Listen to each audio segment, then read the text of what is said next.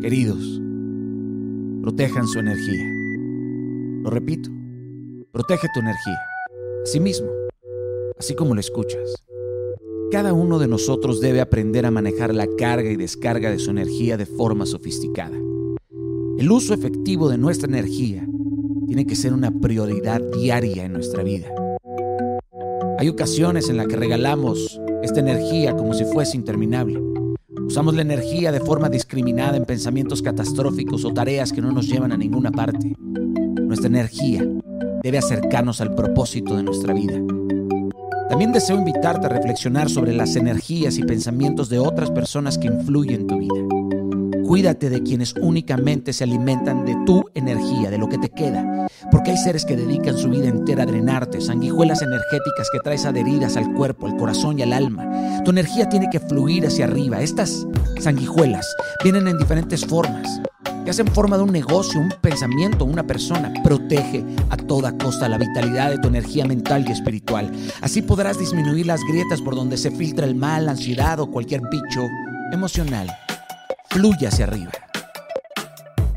Fluye hacia arriba. No malgastes entregando tu energía, emociones o situaciones que te descoloquen de tu enfoque y centro. De esta forma mantendrás afilada la espada y claro el objetivo. Siempre rectifica, siempre saca cuentas de la energía que salió de ti y entró en ti. Tienes que hacer un chequeo diario, mantente recargado y conectado a la fuente eterna. Dicha energía es tu poder. Humanamente tienes una energía limitada por día. No sobrecalientes tus capacidades. Toma espacios de meditación y oración y también de diversión que potencialicen tu efectividad y productividad. Pero aléjate. Aléjate de todos esos que sean cambiantes, veleidosos e inestables en sus convicciones ideales, para que no termines a la deriva en barcos y tripulaciones que no llevan un mapa y una ruta clara. Multiplica tu bienestar compartiendo información energetizante y catalizadora. Busca juntarte con personas que tengan energía limpia y renovable Protege el poder y la bendición que se te otorgó a ti. Protege tu energía. No se la regales a batallas absurdas y hábitos erróneos. Protege tu energía, querido.